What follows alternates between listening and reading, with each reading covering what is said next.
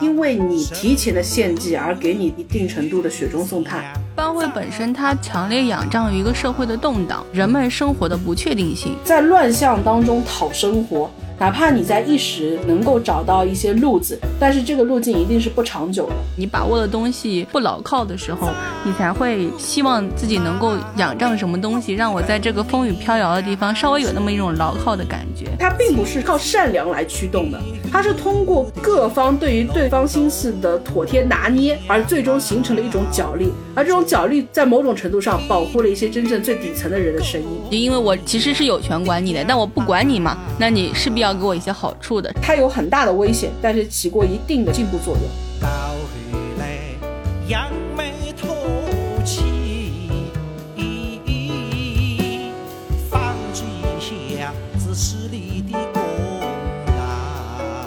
大家好，我是左小姐。大家好，我是葛小姐。我们这期聊的是老上海的帮会。当时我们刚说要去聊这个话题的时候，那时候的上海啊，还不是今日的上海。那我们现在 这个上海呢，可以说也是在经历它某一种程度上的特殊时期吧。当然，我们并不是说这种特殊时期可以找一个完全对照的镜像的。但是我们总是觉得，在过往发生的很多的情境当中，总是会有一些你无论是把它当做坐标的参考性也好，还是把它当做某种生活的风向标来说的话，在看到它的时候，会对当下自己某些情境跟状态当中产生一些很奇特的一些共鸣。所以，其实我也觉得这个话题，如果我们再早一个月去录的话，也许我们聊的内容、聊的状态都会跟当下是完全不一样的一个信息。聊到以前的那种上海帮会的一些信息，第一反应肯定就是三巨头嘛。三星公司的张啸林、黄金荣以及杜月笙，闽粤那边是三合会，然后湘鄂秦蜀那边是哥老会，皖豫鲁那边是大刀会，然后直隶及东三省那边的话叫做在理会。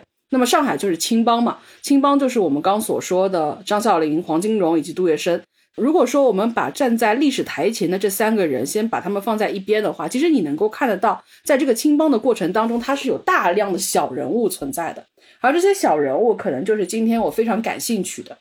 就是每年我们都在说，今年可能是毕业生数量特别多，然后就业特别难，大家的选择就会大量的去趋向于，就比如说他去考公啊，考一些相对来说父母觉得更加稳定的工作。当然不是说帮会是一个稳定的就业选择，因为首先在那个时期有很多人讨生活的话，他们就会选择来到像上海这样的感觉，就是就业机会比较多的地方。到这边来了之后，但是他们一时又生活无着，那么这批人他们可能就会成为流民。还有一批人，他们可能运气相对好一点，可能就去了纱厂、去了棉厂里面当工人。所以其实上海它有一个很大的特点，就是它有很多的工人在，在职的工人多，失业的工人多，同时还有一些想要成为工人但尚未成为工人的这批流民也多。很多人对上海的一个印象，他们都会觉得哦，上海十里洋场嘛，外滩十八号。但其实上海它不是一个只有外滩的上海。上海它有另外一个面，就比如说金宇澄写的《繁花》，为什么能够打动很多本土在地的人，就是因为它所呈现的这一个上海，它并不是发生在外滩的故事，它可能是发生在大自鸣钟下的故事，它可能是发生在工人新村里的故事。就比如说它里面有一位主人公，当时是当了一名工人，他能骑一个凤凰牌的自行车。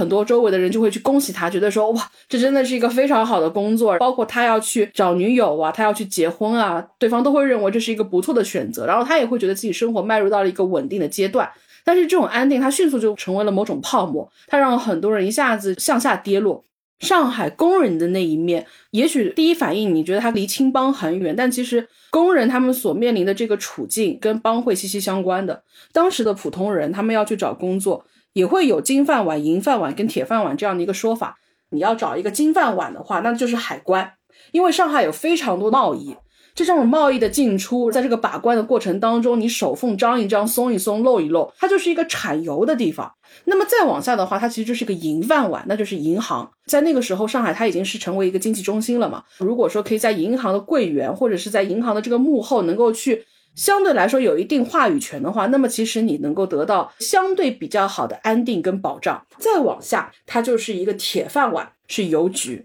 就好像我们现在身处在上海，你会发现，当一个城市的大动脉被按下暂停键，虽然我很讨厌这个说法，就是按下暂停键，因为按下暂停键它本身意味着什么？就是你不把这个城市里面的两千五百万人当做两千五百万个活生生具体的人，而把他们当做某一个巨型的系统当中的某一个部件。但是如果说我们在当下的一个特定时期，我们既用这种说法的话，那么物流、快递这些都是城市的毛细血管，在这个系统当中，他们被要求暂停的时候，他们很大程度上就会影响这个人体的血液的流通。你发现你有很多的惯常的那种方式都没有办法继续的维持下去了。在那个年代的话，什么相当于快递，什么相当于物流呢？其实就是邮政系统、信件、包裹，其实都是通过邮政系统来走的。而且很重要的就是，你想以前的吴淞口、以前的苏州河，它基本上是整个贸易物流极大的枢纽站。那么，如果说你可以在邮局里面谋得一份差事，你还是会认为这份工作是很不错的。正因为这份工作很不错，所以在那个时候你要去谋这份差，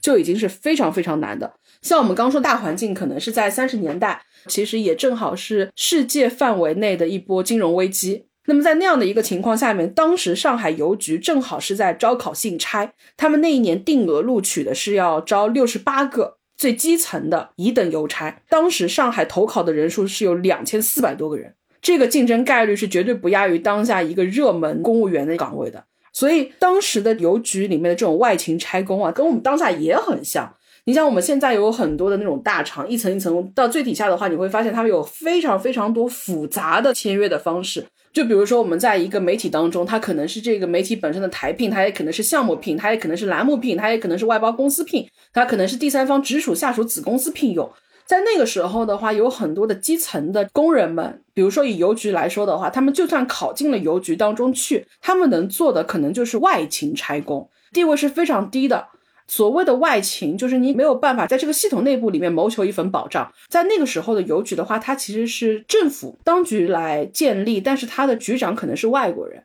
这其实是涉及到当时上海很微妙的一个平衡。杜月笙他当时在上海取代了黄金荣，成为真正上海滩帮会的一把手之后，就为了光宗耀祖嘛，所以他是建了一个杜氏祠堂。当时上海邮局那边也是有两个门生，后来也成为了他的左膀右臂。在很多时候，不仅要通过他来做事情，那同时杜月笙也很信任他，也是有所倚仗的。包括后来成为上海总工会负责人的朱学范，他们当时是刚刚去杜月笙那边去拜码头嘛。因为在那个时候，杜月笙的声势已经旺到什么样的程度？他建了这样的一个杜氏祠堂之后，他要做一个落成的典礼嘛。当时其实因为说有华租界、法租界人进出的时候都会受到不同规矩的限制的，但是当时哪怕是法租界，因为他们要举行庆祝典礼落成的一个大游行，都是允许他们可以堂而皇之按照他们的规矩来进入到他们的这个租界当中去的。可以想象，在那个时候，杜月笙声势一时无两的状态。所以有很多的人是不惜血本要去讨好杜月笙的，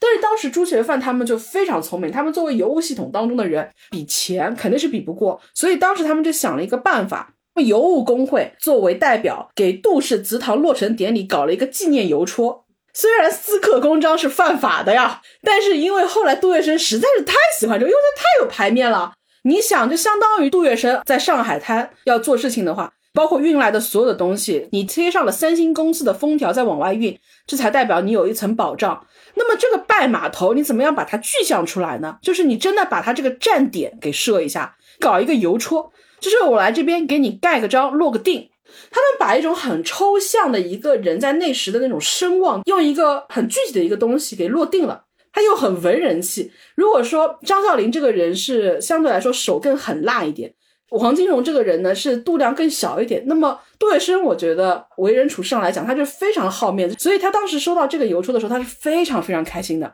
那么当时呢，邮务工会其实跟他之间就处于一种非常微妙的关系。一方面是邮务工会的人很会送礼，但还很重要的一点是，为什么在各种往来名流当中，杜月笙可以对油务工会相对来说高看一眼？就是因为油务工会它本身背后，它一方面是政府整个高层任职，又是外国人，社会地位还是比较高的，而且它在整个社会的运行过程当中又起到了很重要枢纽性的作用，所以杜月笙对于邮务这一块也是相对比较乐意去帮忙的。除了他们这个入职的职位有多难之外，有很多的人他们要保住这个职位其实是非常非常困难的，因为头上其实是外国人。外国人他们更多对应的其实很多的是外商企业，有很多的外商企业，他们当时只要随便写一封投诉信，你可能直接就被开除掉了。在这个里面保住一份工作非常的困难，就是你要在这个里面不出任何的故障，届满二十五年之后，你可以拿到二十五个月的奖金作为你的养老退休金。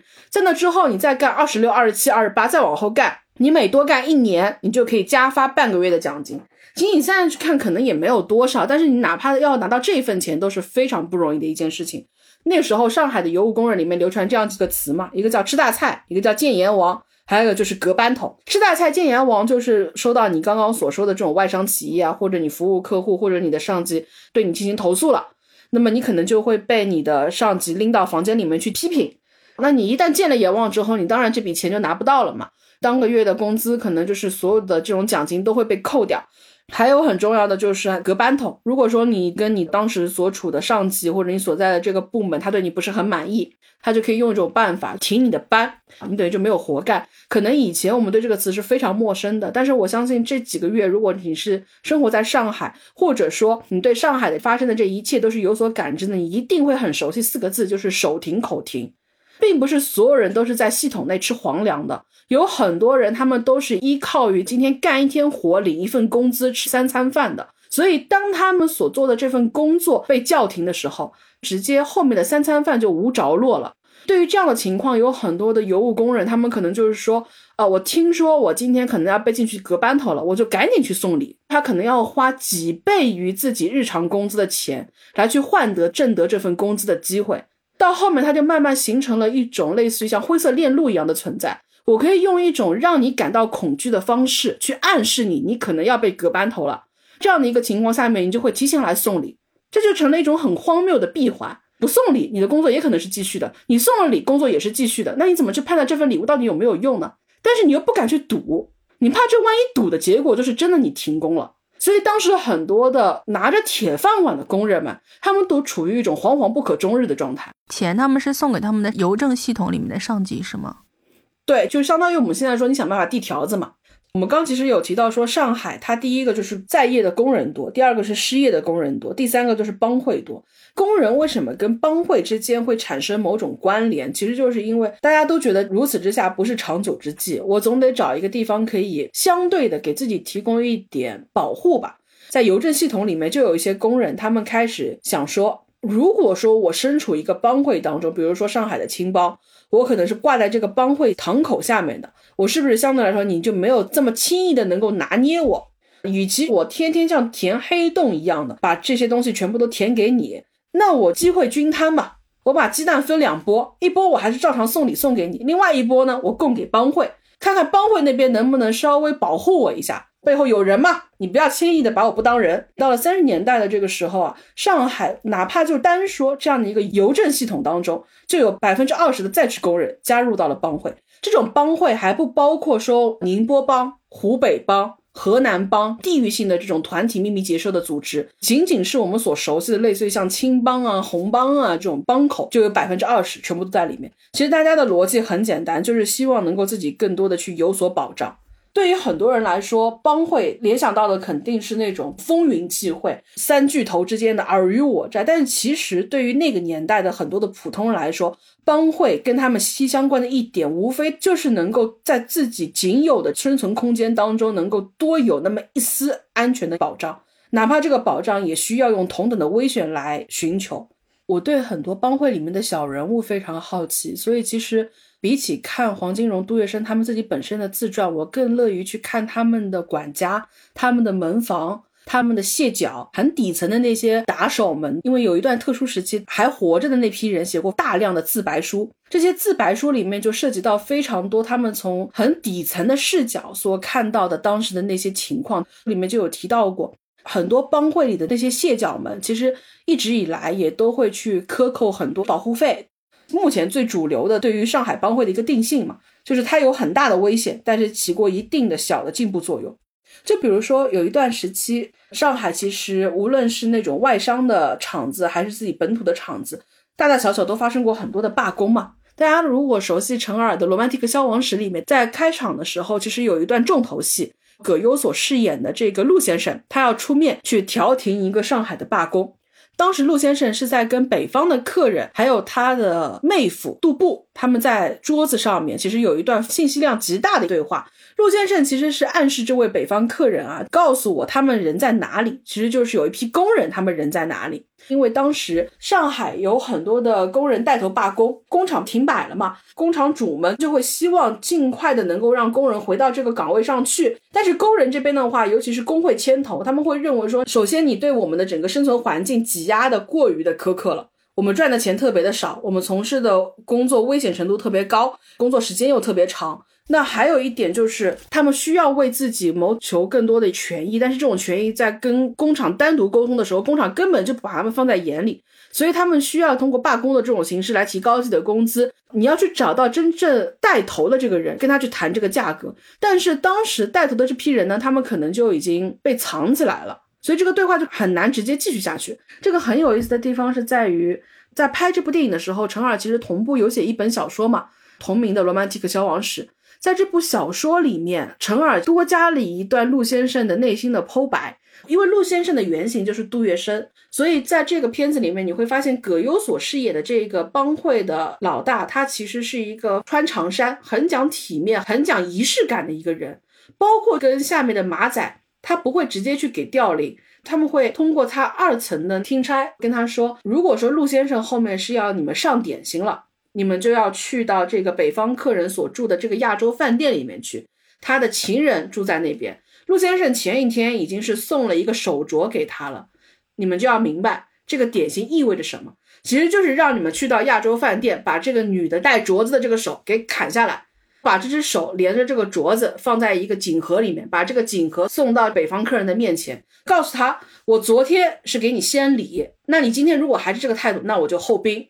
在那部电影里面的话，这个锦盒上来之前，那个北方客人其实是信誓旦旦嘛，就说这些人到底在哪里，我是真的不清楚的。然后看到陆先生没有反应，这个人赶紧把手举了起来，说：“我以我爱人的名义发誓。”然后陆先生没有回他，他赶紧又在加码：“我以我母亲的名义发誓。”然后陆先生跟他摆摆手说：“哎，你不必这样讲，我信你。”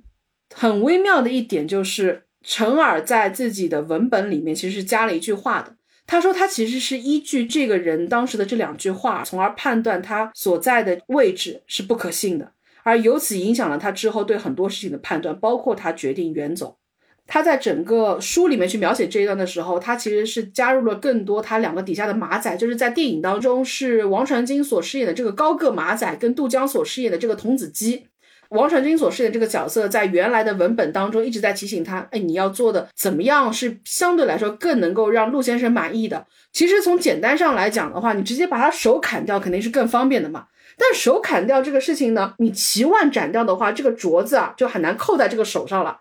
那你稍微再往后斩断的话呢，这个手臂啊就很难放到这个盒子里面去。所以最好的办法就是在你这个人的小臂大概是三分之二的这个位置，你一刀砍下去。那书里面就讲到说，这个啊可能就是分寸最好、最体面的。但是因为那个时候杜江所饰演的这个童子鸡嘛，是一个更加青涩的，第一次出来，他还没有杀过人，所以他是连砍二十多刀才把那一个手臂给砍下来，最后放进这个盒子里面，就导致这个盒子已经是一片血污，他自己也是一片血污。在电影当中，葛优所饰演的陆先生啊，完成了这个场景之后呢，他其实是直接就走了，他并没有跟他底下的两个马仔发生互动。但是在文本当中，陈耳多加了一个细节，通过这个童子吉的视角，他不敢抬头看杜月笙，他只是低着头看到这个斜面，然后斜面开口了，类似于像以后注意一点啊，不要弄得这么脏了。然后他很惶恐，所以你能够看得到，就是他哪怕让马仔去做这些事情，他其实都是很在意这个事情要做得漂亮。当时他们的整个工厂当中其实是陷入到一种僵局，希望帮会能够有人来出面调停这个事情。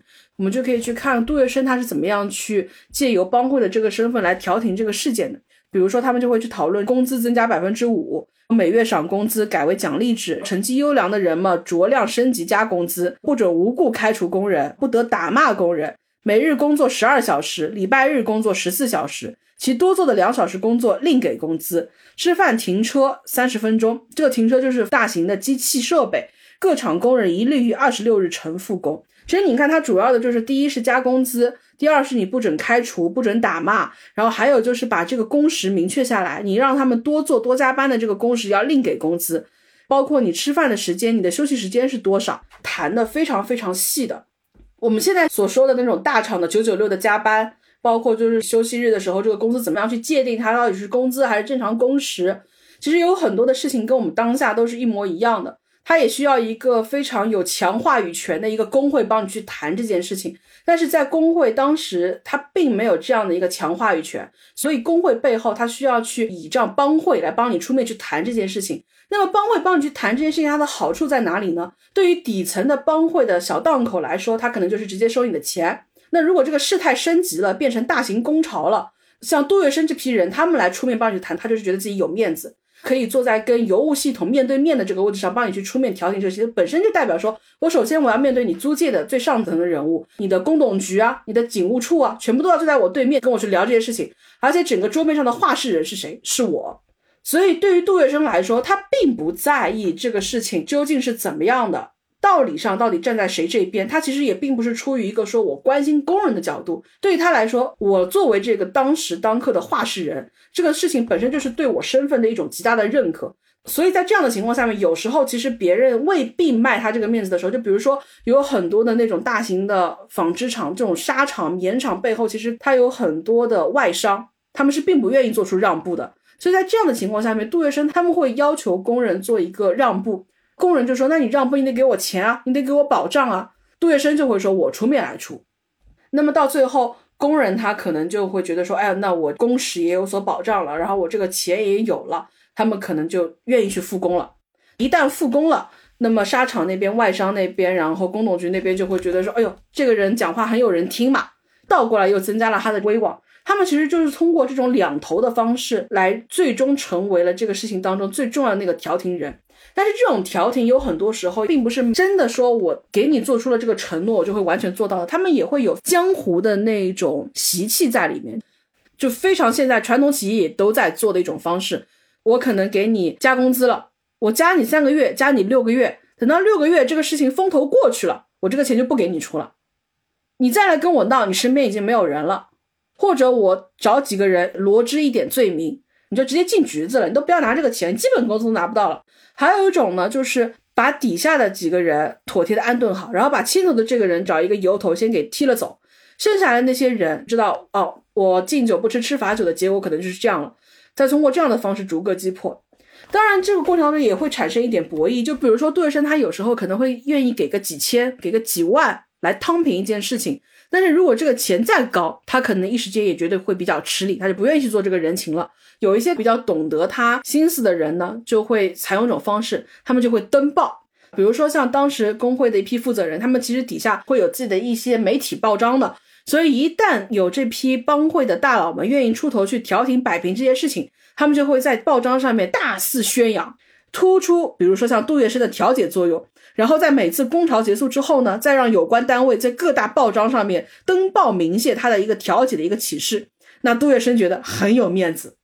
所以在这样的一个情况下面，就他并不是靠善良来驱动的，他是通过各方对于对方心思的妥帖拿捏，而最终形成了一种角力。而这种角力在某种程度上保护了一些真正最底层的人的声音。比如说，他们加入了一个帮会，那是不是他们认为他们所得到的保障，就跟你刚刚说他们没有加入到帮会，只是被别人以一种近乎于讹诈的方式被迫交了一些钱上去，那种保护的形式其实是一样的。就比如说，我们两个是同事，我们两个都是在邮局上班的。我加入到了一个帮会，但是你并没有加入到，你只是用传统的给我的上级送礼的方式来保障自己的财产安全。如果说我们的单位出现了一个罢工潮，这个时候帮会的大佬出面帮我们调停，出面帮我们解决嘛？或者是说，我们遇到其他的一些问题，我加入帮会之后，有没有明显的跟你之间的区别？就是我有没有更好的一些好处？如果说我们用一个很简单的例子去比喻它的话，它不是帮你上面搭基建的一个东西，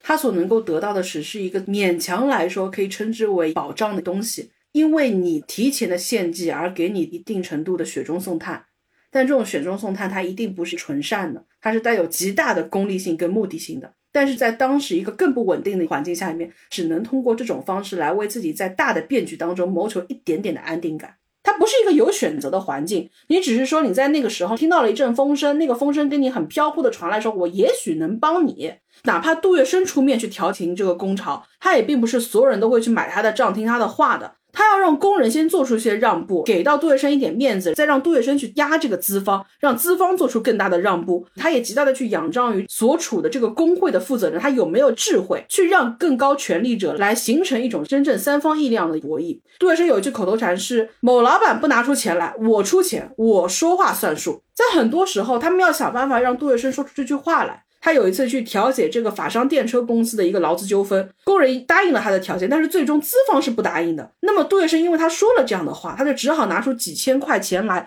敷衍工人。过程当中的这个工会方，他们在回忆这段事情的时候，他们用了两个字是敷衍。我就觉得他们对这种人心事态的描摹其实非常的有意思。他们是知道帮会是怎么看他们的，他们也知道自己能够去拿捏帮会的地方，仅仅在于帮会他好那个面子。就比如说，你去找黄金荣，黄金荣就未必愿意帮你去治个头。黄金荣是一个，你只要给他钱，他就愿意收你做门徒。他一天可以收两百多个门徒呢。同样是在《罗曼蒂克消亡史》里面，当时陆先生跟老二他们要去谈，老二的原型其实就是张啸林。当时日本人去跟陆先生跟老二达成某种合作的时候，陆先生是提前跟老二说的，这个事情我们是不做的。但是老二在现场就是没能够顶得住，他多问了一句啊，那你们股份后面打算怎么分？就是这句话说出来了，让对方日本人觉得说你们是有机可乘的。哪怕陆先生不要做这个事情，但是张啸林老二他有可能是要去做这件事情的，所以后来才打算把这个重点放在老二身上去击破他。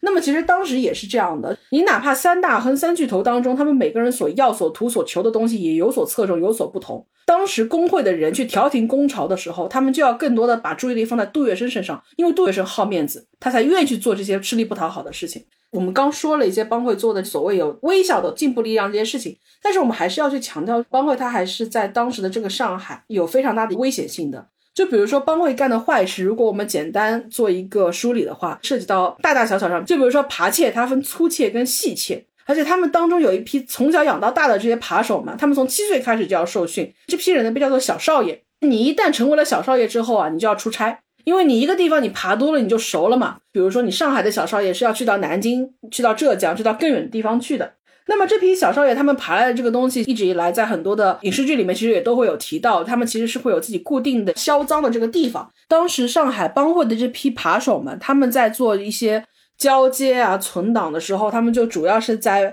法租界八仙桥菜场西首朝北的这个叫做黄泉茂的一个酒店。但是这个东西呢，不是说我偷来了之后马上就会销赃的，他们是会在这个黄泉帽酒店里面放个三天。他们其实是在等，因为在上海滩上面，大家都知道有这么样一个地方在。一般有路子的人，比如说你真的偷到不该偷的东西了，你碰到不该碰的人了，这个人也会有路子来找到说你把这个东西给我取回来。所以每天晚上的八点钟到十点钟，这个地方其实就会有一些人陆陆续续来取东西。如果说我等你三天，你三天都通不到这个路子来这边把这个东西拿回，那我就默认你没这个能力来把这个事情给解决，那这个东西我就可以自由去处理了。第二个其实就是人口贩子嘛，男的叫做搬石头，女的叫做摘桑叶。在旧上海，其实有一类特定的人口贩子，专门叫做贩黄鱼的，因为在那个时候时局实在是太乱了，所以很多人为了谋求生计，他们会希望能下南洋去打工啊。虽然这个路途遥远，行程颠簸，九死一生，但是很多人还是会觉得能为自己、能为自己家里面谋得一线生机。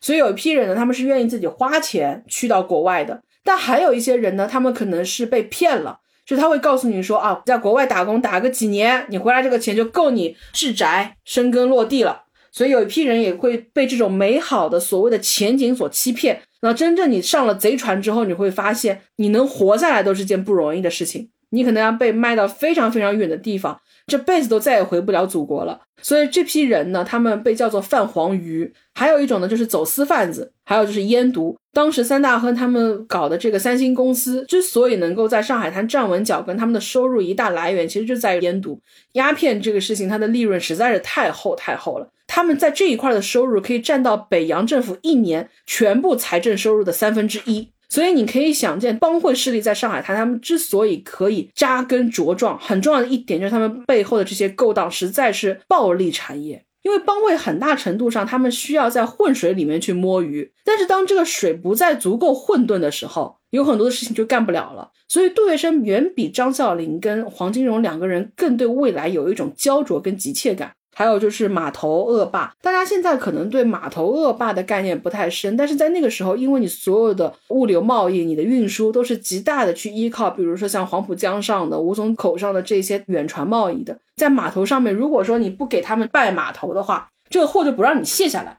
现在我们依旧会遇到最后一公里的一个问题嘛？你的卡车经过层层严格的各种措施的筛检之后，贴满封条的这个卡车终于开进市区，但是你会发现你这个货卸不下来，他们会用各种各样的理由来告诉你啊，你这个东西可能是不符合规定的，你这个东西没有办法帮你来搬呢。到最后你就会发现，你辛辛苦苦运进来这很多的东西，它全都烂在你的船上了。当时你要能够拿到他们的这种许可，才会有工人赶上你的船，把你的货一箱一箱的往下运。当你这些货贴上了三星的封条之后，才有人敢把你的货从上海这边运出去。所以码头这一块也成为了他们很重要的一个暴利的来源。但还有一个，其实你现在再去看，可能会更加有时代性的，就是粪大王。因为在那个时候还不存在抽水马桶啊、地下管道啊。对于生民百姓来讲，很重要的一点就是你家里的这个粪便怎么样去解决。真的把握这一块的人，他往往也可以成为一个暴利产业。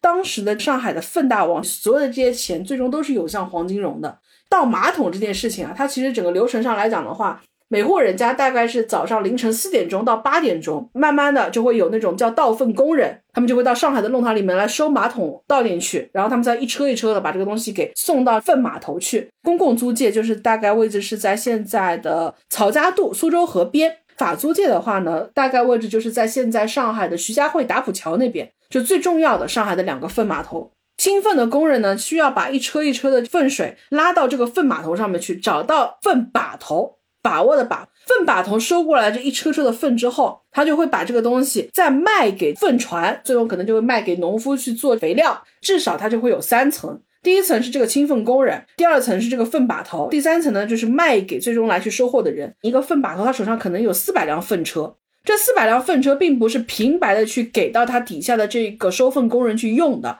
清粪工人要去使用这个粪车的话，必须要给他们租金，这个租金某种程度上就是一种保护费。如果你用自己的车去收马桶的话，你这个车第二天就会被人家砸掉。清粪工人每个月他们要去交这些钱，同时他们一车车送到粪码头之后，这个粪把头啊又会浇水弄稀一点，我就变成两车再卖给粪船去，每车收一块钱。每个月他们给到工人的工资大概是八块钱。帮会的这批人，他们的豪奢淫逸，你就可以从他们这个清粪工人的工资对比上，你就可以感受到，清粪工人天天苦着日子来给你干，他一个月能够拿到的是八块钱，但是像杜月笙这批帮。帮会头子给他们开车的一个司机，一个月就能拿到一百五十块钱。他们宅子里面最底层的那种丫鬟，外面的帮佣，一个月都能够拿到二十块钱。最普通的这样一个粪把头承包费，就是我跟帮会里面盘下这个业务，大概是八千块。那么同时，像法租界的话，他们要去给到法补房，给到卫生处，可能每年的话就是在六千块钱左右。那么你去掉这个承包费，去掉这个好处费。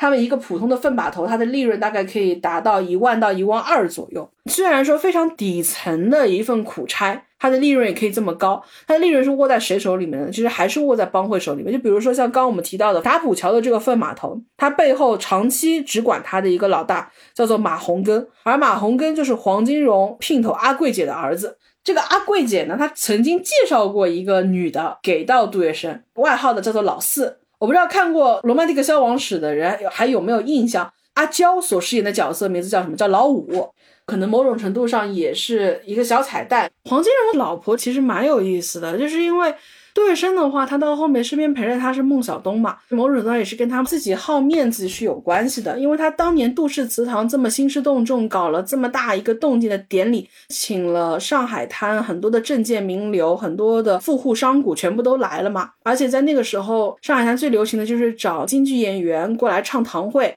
唯独缺席的就是余淑妍，所以当时杜月笙是觉得很下自己脸面的。后来，余淑妍的亲传弟子孟小冬成为了他后半生很重要的一个女人的时候，这对于杜月笙来说也是一件有面子的事情。他对面子这个事情讲究到了什么样的一个程度？当时蒋经国有一段时间不是在上海打老虎嘛？打老虎的时候，为了表示自己的决心，所以是把杜月笙的儿子也抓了起来的。杜月笙的管家在回忆录里面提到这段话的时候，就是杜月笙觉得很丢脸，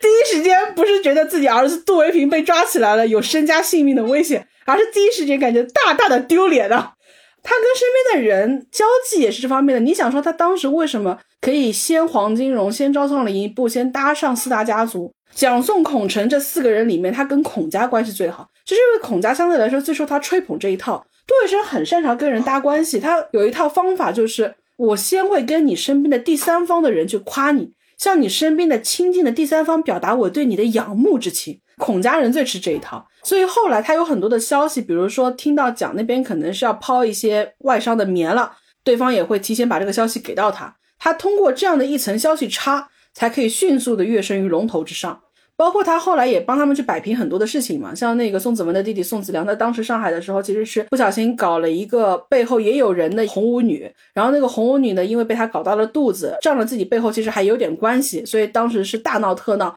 宋家其实。不好出面嘛，所以也是托杜月笙去把这个人给摆平了。杜月笙当时就是在晚上绑了这个女的，送到了那个吴淞口，身上系了块石头，直接扔下去了嘛。包括后来有一段时间，他领了救济的工作，因为在那段时间流民非常的多，再加上饥荒各方面的事情，一下子需要去募集一帮赈灾的款粮嘛。当时杜月笙就在上海搞了一个赈灾的义演，因为他自己非常好面子，所以他也知道当时的那些富户商贾们背后想要的也无非是一份面子。当时呢是特地去邀了很多背后有人的当红的名流小姐们，在那个时候相当于搞了一个背后都有人的一个选秀，送到台前，背后全部都是石油王。那么石油王在那个时候不能下了自己的脸面啊。所以给集资全部都是给个三十万、四十万往上起跑的，到最后一个小姐就能带来百来万的集资。你有面子，我有面子，大家都有面子，选出了三个上海小姐，然后这个事情又让四大家族觉得很有面子。杜月笙在怎么让大家有面子的过程当中，让自己更有面子，深有钻营。所以到最后，他其实是蛮看不上黄金荣的那种强抢硬要。黄金荣的做事做派呢，相当于那种帮会的古典原教旨主义者。但是后来呢，我是看到了黄金荣有一个马夫，还是一个管家，在自己的回忆录里面提到了一小段话。有一天在晚上，黄金荣在自己屋子里面就说：“哎呀，杜月笙在电话里面已经不叫我黄老伯了，改口叫我金荣哥了，我听得很不是滋味。”其实从辈分上来讲的话，是黄金荣更上，杜月笙更下嘛。当时上海的青帮的排位的话，第一代应该是大字辈，大通吴学。吴的话，其实又有人说是悟悟性的那个悟，当然两种都有。大字辈虽然辈分早，但是里面除了张仁奎之外的话，可能现在没有特别的大家耳熟能详的这种人物。那么像通字辈的话，里面有陈世昌，陈世昌其实是杜月笙的老头子。所谓叫老头子，就是我们刚所说，比如说像邮政系统的工人们，以邮政工会的名义去到杜月笙那边拜杜月笙做先生。拜先生跟拜师傅其实是不一样的。拜先生的话呢，我一个人可以拜多个先生，就我觉得这个人的码头很硬，我就可以去拜他。但是如果你是拜师傅的话，师傅就只有一个。青帮最早的话就是管这个领头的人叫做当家师傅、老头、前人，所以你拜老头子相当于你拜师傅，那你师傅是只能有一个的。杜月笙他拜的其实是陈世昌，陈世昌这个人你就能看得到那个时候的青帮在三巨头之前，其实在上海滩上面并没有太大地位，因为陈世昌这个人最主要的收入来源是在于吃红白。就比如说人家的这种红白喜事啊，需要仪仗队啊，他可能就借用自己地皮的一些关系，把这个活事给揽下来。那么到后来杜月笙起来了之后呢，这个人的后半辈子主要是靠杜月笙来供养的，因为从名义上来讲的话，他其实杜月笙的老头子嘛。那么通字辈还有一个人比较有名的叫唐继山，后来东南亚的一个很有名的茶商，他最最有名的可能是跟阮玲玉的一段情史纷争。阮玲玉当时不是跟张达明两个人在一起嘛？张泽明这个人本身就很差，靠阮玲玉来养。那么后来其实是唐季山他进到了电影公司之后，跟阮玲玉相识了。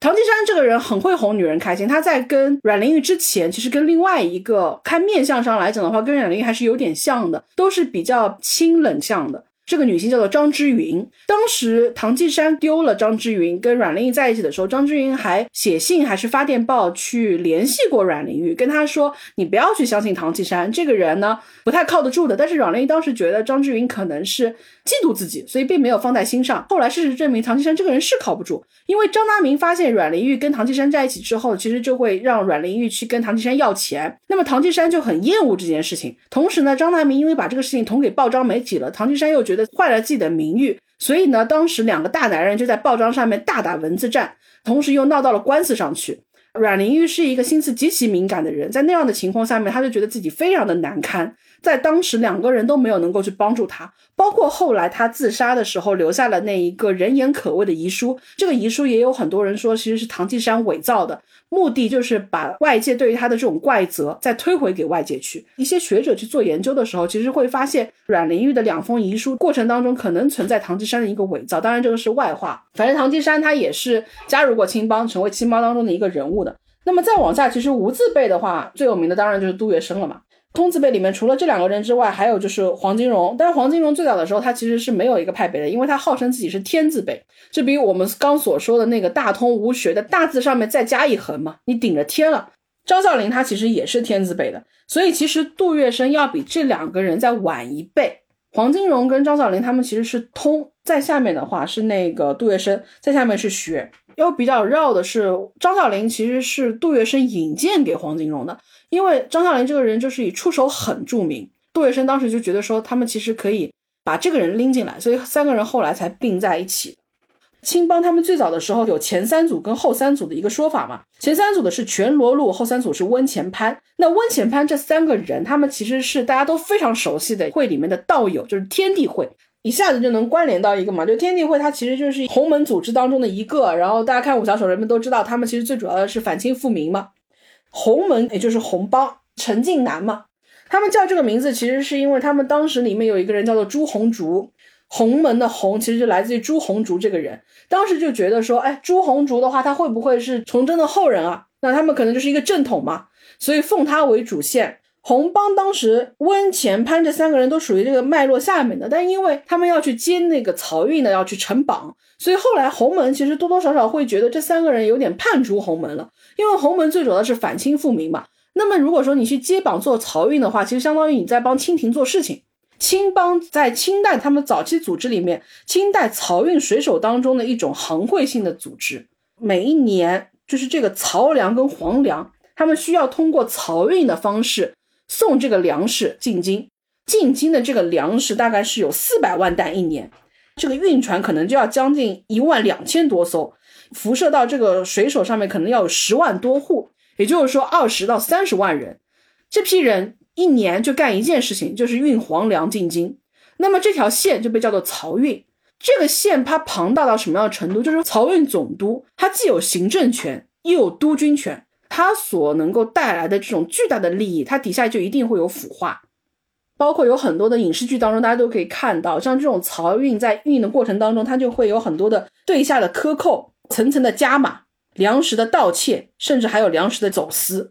当时针对这一类的行为，专门有一个词叫做“曹弊”，形成了一种专案。当时有一种说法叫做“养食者千百万”，养食者千百万，他又面临着这么大的这种问题，那么这批人他就没有办法去维护，因为他们漕运总督下面他们有曹标嘛，是卫所联邦，邦可能最底下就相当于我们现在这种居委了。但是这种帮呢，它其实是属于一个行政机构下面的，它没有办法保护自己，怎么办？相对于你这种官面上的帮，我需要有一个自己真正的能够保护自己的帮。在影视剧里面就能够看到，明明比如说一个地方它有这个粮的，通过一些办法，我让这个船翻了，这些粮就没有了，或者就是开到这个港口之后啊，我直接就让这个船没办法再往下开，我就把它截胡了。所以这一系列的事情到最后，他如果要追责，最后垫刀头的人就是所谓连下面的这些帮，他们就要结成一个对于这个明面上的帮相呼应的一个底下的帮，因为他们曾经尝试过，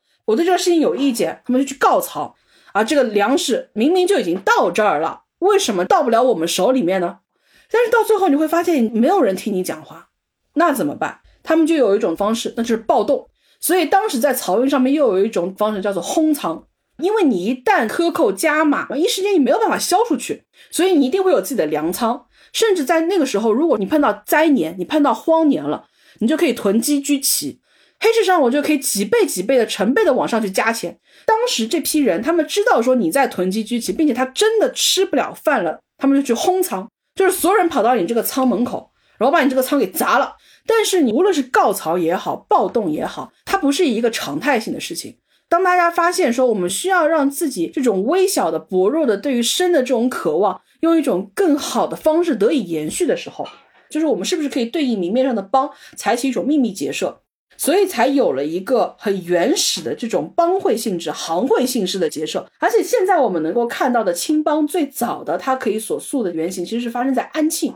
安庆是传统的一个产米的重区。包括你这个青帮这个青字，它是有几个源流的。最早的时候可能就被称作是安庆府的那个庆，到后面呢可能是清朝的清，到最后才变作青红颜色的那个青。青这个字也是因为当时出现了那个曹标曹丕的案书里面有提到说青皮。因为青皮这个字其实就是有闯将、英雄好汉，包括是青头论三青子的意思，所以到后面可能又结合了青皮这个词义，变成这样的一个青帮。青帮有很多的时候，他们的这种上香都是在船上面。一般结成了这个社之后，你就会需要一点正统性嘛，因为你不能对外说我就是一个聚众的一个组织嘛，我肯定是需要有一些行业性的背书的。所以他们后来呢，其实是拉了道统来做祖师。道统那个祖师可能名气不够响，他们可能又拉来了佛教的历代祖师，比如说是灵济宗支派。所以其实青帮又有一个别称是灵济会。后来呢，你再有形成帮规。你要用帮规来治理，大家要形成一定的行业性的约束的话，你要让这个帮规变得相对来说口耳相传一点。你不能直接就拉出来一系列的那种长篇大论嘛。比如说青帮，它有一些流传下来的那种家法，家法森严鬼神经，乾隆御赐棍一根，汝既犯法当责打，下次再犯火烧身。法师堂上把令行，手执家法不容情。谁人如把帮规犯，不论老少照样行。就全部都是这种打油诗，祖传帮规十大条，越离反法教不饶。今天当堂遭警戒，若再犯法上铁锚。他要通过这种打油诗，要通过这种朗朗上口的方式，让那些人真正的明白你讲的是什么内容。因为可能在帮会里面，这些人他们是没有办法好好的去听你讲一个正儿八经的东西的，只能够通过打油诗的这种方式。他们才能够愿意去听，才能够听得懂这些东西。对，而且他们一方面他很清楚知道这种帮会组织当中的人的文化水平究竟是什么样的一个程度，但同时他要让大家需要有一个向上够一够、抬一抬的那种心态在，同时又要去夯实自己的理论基础。就比如说，他们要让很多原本很简明的东西变得更加的复杂化，所以他们才需要有一系列的隐语啊、手势啊、暗号啊这种令子。他需要通过这一系列很复杂的东西去人为的制造一些门槛，才让大家觉得说，哎，我是自己人啊，你是外人啊，然后才会有形成一种帮派的这种联盟的感觉。青帮跟红帮之间对于这一块，他们也会有一点不同。就比如说青帮的话，他们有一个说法叫做许冲不许赖，但红帮有一个说法叫做许赖不许冲。红帮那边的话是非常忌讳你充当我自家人的，就曾经有过这样的一个例子，他们自己开的抽大烟的地方进来了一个人，这个人无论是讲话的方式，还是摆烟的这个方式，还是他躺养的这个方式啊，都是标准的他们堂里面的大哥的这种感觉，所以他们呢就上去盘道了，但没辩道辩两句，就发现这个人原来只是一个相互上来装这个样子的，结果这个人就被砍了一只耳朵给踢出去了。青帮那边呢，就是无所谓的。你哪怕不是我帮你的人，你知道我的规矩，你知道我的令子跟切口，我就照样帮你付旅店的钱，帮你付酒馆的钱。你能够知道我的一些令子，你能够知道我的一些方式，你就可以沾到我的光。那对我来说，不是一件非常不合算的事情吗？因为青帮的话，他们其实更讲究的是一种牌面，跟他的画事人更想把自己当做一种小孟尝是有关系的。门客三千嘛。他觉得自己的这种规矩传出去了是有牌面的一种方式，他就觉得说我可以把这个东西当做向我递帖子的一种方式，他就不在意我有钱我就收一个门客嘛。但是其实到后面这两者的分野没有那么的明确。红帮那边他应该原本是更多主要的是在宜昌、汉口、大别山那一带跟青帮的人打招呼，他们第一句暗号叫做同饮长江水。后来的话，西南各省军阀他们要贩卖鸦片，特别是川土、云土那边，他们要用轮船把烟土从重庆运到上海，雇红帮的头目来沿途保护。但是最终，你这个船是要运到上海法租界新开河太古码头那边，再交给青帮的黄金荣、杜月笙那边来进行集团的一个接运的。所以等于到后面，红帮跟青帮之间就没有那么严格的区域的划分。就等于是我不再有一派人说你这边的人是绝对不可以进我这边来，我这边的人也不会到你那边去。更多的是我们在堂口上面可以更多有所交互。慢慢的，船上的服务人员也好，码头上的运货的小工人，他在无形当中，其实到后面青红两帮就慢慢混成一体了。再后面的话，其实因为上海这边青帮的人数又众多，很多洪门的人慢慢也进入到青帮当中去了。上海以前流行过一个词叫做“郑家木桥小瘪三”，郑家木桥小瘪三也是那种特定历史时期才会形成的帮会最底层人的一种生活方式。郑家木桥就是现在的延安东路嘛，你已经完全看不到那块桥了。但最早的时候，上海那个洋泾浜上面就是有一个郑家木桥，郑家木桥两边其实正好是属于租界的交界区，包括像黄金荣，他最早就是在郑家木桥当小瘪三的，有很多的小船沿河要去卖一些东西嘛，他们直接登上去要去收保护费。那么有时候人家投诉了，或者警局来了，或者巡捕来了，他们就逃到另外一个边界去，就是在郑家木桥这两边的租界交界处啊，来回乱窜，反复横跳，这是他们的一种生活方式。所以当时人家做生意就会提醒人家说，你要当心郑家木桥小瘪三们。黄金荣的第一桶金也是因为有很多的巡捕，最早的时候都是招外籍的嘛，他们并不知道怎么去管这个郑家木桥小瘪三，但黄金荣懂啊，他就是郑家木桥小瘪三出身嘛。他最早当然是一个裱画行的小徒弟啊，其实是一份正经工作。但他后来觉得说做一个裱画行的人实在是没什么太大意思。后来家里长辈去世之后，他就彻底让自己进入到了这个很放纵的环境当中去嘛。后来就是因为租界的人没有办法去管理他们，也不懂他们当中的一些运作的模式，他就进入到这个里面当了一个便衣警探吧，其实就是包打听。但是因为他穿制服去见他的那些小混混兄弟的时候，小混混兄弟们很是伤心，说你怎么能够穿着制服来管我们呢？你是不是我们自己人呢？你背叛了组织啊！然后黄敬荣那个时候还年轻嘛，耳根也软，心也软，觉得说是呀，我怎么能背叛兄弟呢？我背叛了组织呀！那么后来他身边人给他出了一个主意，说你这样，你事情呢继续做，你衣服不要穿了。后来他就穿了自己的便衣嘛，所以成了那个法租界巡捕房第一代便衣警探。那他怎么去处理这个小瘪三往返跑的这个事情呢？这个事情呢，他就不要管的百分之一百管紧，他帮你做一些更重要的事情就可以了。无非就是说我有十桩事情要做，当中九桩事情是吃力不讨好的，很难去根治的。还有一件事情呢，是我花重力气，我可以帮你把这件事情做好的，我把这件事情给你弄了就行了。就比如说，当时租界里面有一些大人物，他可能出了一些不三不四的事情，他需要有案里的人帮他去戳下手。就是我只要帮你把台面上你最想干的那件事情给干了，帮你把最要趟的雷给趟了，那么其他的我利润怎么样去分，我怎么利用我这个职权的事情去做这个，不会有人来管你了。后来他们的整个思路其实也都是这样的。就比如说，我通过帮某个大佬摆平了某一件事情，你就不会管我怎么去处理这些小瘪三的事情。那我其实也是可以从小瘪三这里面得到一些利益的，就因为我其实是有权管你的，但我不管你嘛，那你势必要给我一些好处的，是不是这个样子？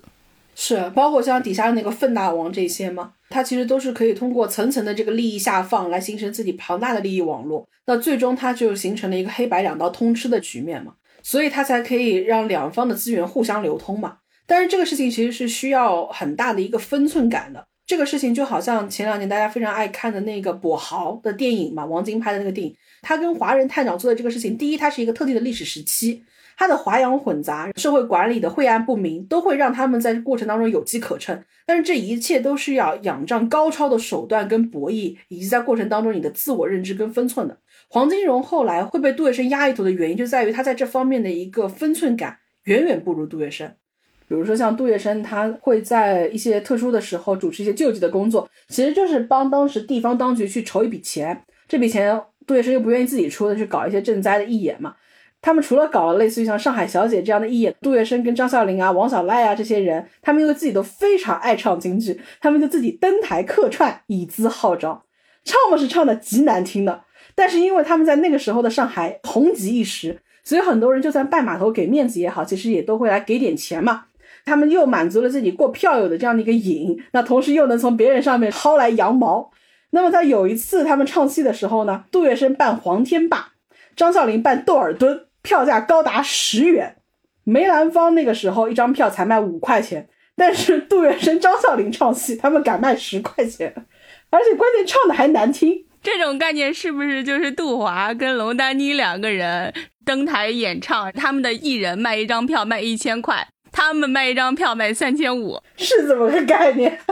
但是龙丹妮此时瑟瑟发抖，我可不敢跟杜月笙比呀。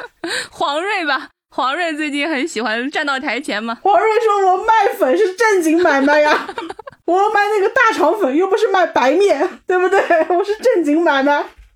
而当时他们知道自己唱的非常蹩脚，但是毅然上台。张啸林刚一开口，假牙滑了出来，他慌忙拾起，台下一阵狂笑。张啸林连唱词都羞得忘记了。然后当时有另外一位专业的京剧大师在旁边，就一看，完了完了完了，然后就赶紧捧了一把茶壶递给张啸林，把唱词在他耳边就念给他听了。那这时候台下就有人开始说那种牢骚俏皮话了嘛。梅兰芳的票才卖五块钱啊，你莱阳梨也就是杜月笙，莱阳梨卖十块钱，还这么开玩笑。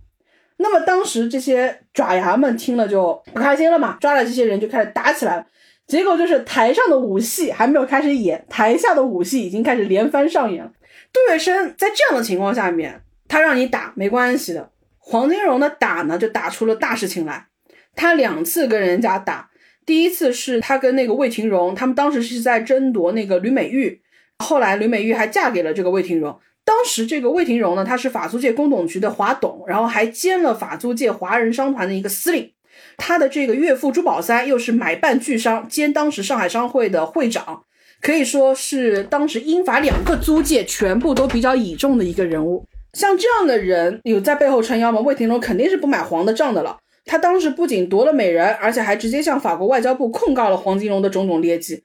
也是因为这个原因，黄金荣被迫辞去了法捕房的探长的一个职务。你吃了这样的一个亏之后，按道理说你应该收敛嘛。黄金荣后面又因为陆兰春，陆兰春是他从小捧来的一个角儿，当时应该是浙江督军卢永祥吧，然后卢永祥的儿子卢小佳也是带了两个人过来到上海捧陆兰春的场，然后陆兰春那一天呢，正好唱的很糟糕，卢小佳就直接喝了彩，那么黄金荣觉得说你下我面子了，直接一个巴掌打到了人家脸上，卢小佳当时就直接带着他老子的兵直接进了上海了，把黄金荣给绑起来了，当时整个上海滩没有一个人敢出面。因为大家的判断就是卢小佳这一次应该是真的要黄金荣的命了。当时唯一敢出面的就是成了林桂生的情，就是黄金荣的老婆嘛，出面去调停的，就是杜月笙。在这一件事情之后呢，首先黄金荣因为太不识抬举，一下子得罪了军方，得罪了真正的商会的那些掌舵人们，所以就是黄金荣的身世等于因为这个事情就一落千丈。而又因为杜月笙在这个事件当中几次三番表现出来的忠诚也好，识大体也好，两个人的地位开始出现了某种程度上的翻转。扯开一句的话，就是黄金荣这个人在女人身上真的是跌了非常多的坑。他当时的老婆林桂生其实是没有生养子女的，是领了一个儿子一个女儿。那么儿子名字叫做福宝，福宝呢是有一个老婆叫做李志清的，掌管皇家财政大权的。后来呢，黄金荣的钱就被李志清全部都卷走了。只留了一些地契跟房契在自己身边。当时因为强娶陆兰春，原配妻子林桂生搞得很不开心。林桂生后来就跟他离婚。那么林桂生走的时候呢，又把黄金荣的财产，像钻石戒指啊、名贵貂皮大衣啊，全部都席卷而去了。到后来呢，陆兰春跟他婚居三年之后呢，又下堂求娶，嫁给了其他人。你用现在的话来讲，他身边的女性还蛮有先锋意识的。就每个人跟他离婚之后，在财产分割这个事情上面，大家都没有吃过亏。话说回来，我们今天聊到的很多的像这些在黄金荣底下求生的这些清风的工人们，拜在杜月笙门下的这一些最普通的邮局里面，虽然拿到铁饭碗，但是依旧战战兢兢过日子的底层的工人们，当时他们对于帮会的态度，其实就是跟青帮早期的那些靠漕运来过日子的养食的普通人们，他们所求是一样的。他们无非是想在很动荡的日子里面，能够借由帮会。这种他们知道也很不靠谱的形式来为自己寻求一种安稳。大家现在再去看张爱玲做编剧的那部《太太万岁》，当时思珍她要去留下张妈，就他们家里的那个佣人，他让张妈说：“你不要再跟老太太顶嘴了，大不了我每个月补贴你一点钱啊。”他拿出来是五万元，包括大家去看《巾帼枭雄》还是哪些 TVB 的剧里面的时候，拿个三十万的工资，拿个四十万的工资。然后我还记得在哪部剧里面，刘佩琦演的那个角色，他要去到街边的一个档口去吃饭，他从自己的黄包车上面拉下来两垛那种纸钞，跟草纸一样，放在那个档口，跟他说我要吃点什么。这老板跟他说：“你先喝一点吧，我要得慢慢点呢。”然后刘佩琦说：“等你点完，我就渴死了呀。”所以到后面他们就是一撑一撑的去撑那个币。到后来的像这种法币的贬值啊，然后整个社会的通胀，都会导致很多人他失去了生活最基本的这种安全感，才会导致很多人去求助于一些我们日常会觉得很不靠谱的渠道。到最后，我们必须还是要去回到说，对于帮会的最主流的一个定性上面，帮会虽然能够起到一点点的进步作用，但是从总体上来讲，它是具有很大的一个危险性的。虽然它有很大的交际性，包括我们所说它那种党政军帮路路接通。但是所谓的这种通路，它一定不是一条我们日常可以安稳走下去的一条路。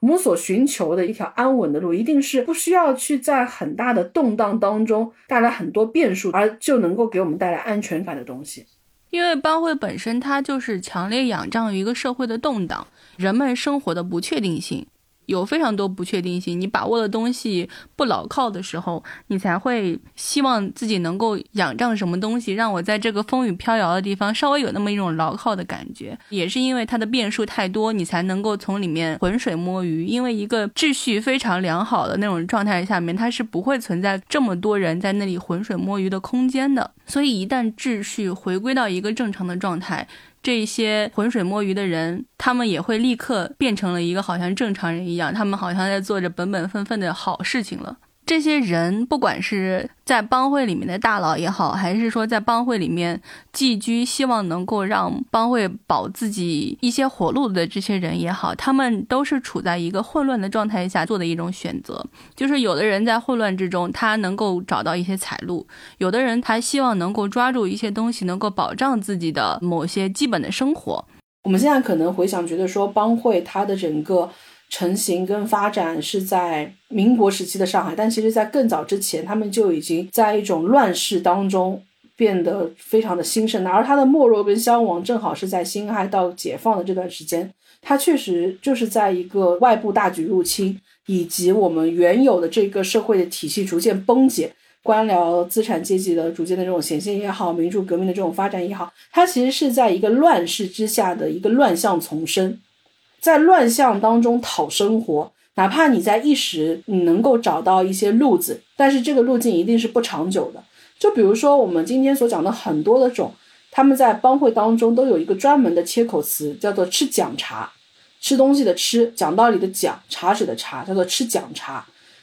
帮会里面很基层的那些小喽啰们，一个人他可能在这个地方待的久了。他也会有一个吃讲茶的方式，就是比如说以前在上海滩有个姓白的帮会分子，他可能就是专门去开一个茶馆，然后他也兼卖一些牛肉汤跟葱油饼。当时他那个摊位在永安百货跟先施公司当中，所以经常会有这种大公司的小职员，然后遇到一些很多的问题，他们就到这个地方来寻求门徒式的调解。但是如果说他们所在的这个公司，有相对来说比较合理的、有话语权、有调停能力的工会来帮他们进行解决，他们有劳务的渠道可以去申诉，他们可能就不需要吃讲茶的一个地方。就比如说当下大家身处在一个紧闭的大门当中，但是大家如果相信这个门打开的时间，它就会在你约定的那一天打开，他可能就不会先要去想到说我要去购买很多的蔬菜，我要去购买很多的应对到什么时期的食品。大家可能就不会特别仓促的、特别着急的，在仅有的几个小时当中去冲到一个可能会有风险的地方。大家如果能够对一些规则、对于一些写在纸面上的一些公布于众的文字，能够抱有更大程度的信任感的话，大家有很多的行为可能就不会介于去其他的渠道来寻求帮助。如果我们对于很多明面上的规章跟制度都让它真正的得以成型、得以落地，我们可能也就不会把目光放到一些更加遥远的地方去依赖它。我们对于很多东西的期待都来自于我们身边的当下，我们当下所处的环境。我相信这一切可能都会在很多的日常当中，在很多琐碎的需求需要得以满足的时候，它会变成一个一个最终叩击到我们内心的答案，去告诉我们我们究竟应该向谁，究竟应该向什么去寻求我们内心的慰藉。